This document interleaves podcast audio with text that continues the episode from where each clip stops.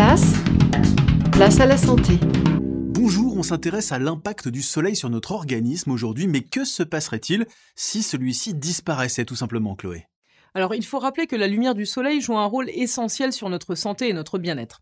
En effet, celui-ci stimule la production de sérotonine qui influence notre humeur, et le fait de ne plus être exposé au soleil provoquerait une carence en vitamine D essentielle à la production du calcium dans notre corps.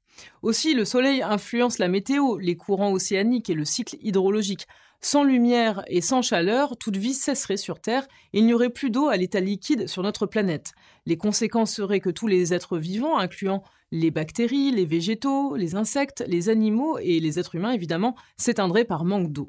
Et la température se refroidirait aussi jusqu'à atteindre celle de l'espace, ce qui rendrait l'atmosphère irrespirable. Oui, effectivement, ce serait très très compliqué sans soleil. Merci beaucoup Chloé, à bientôt.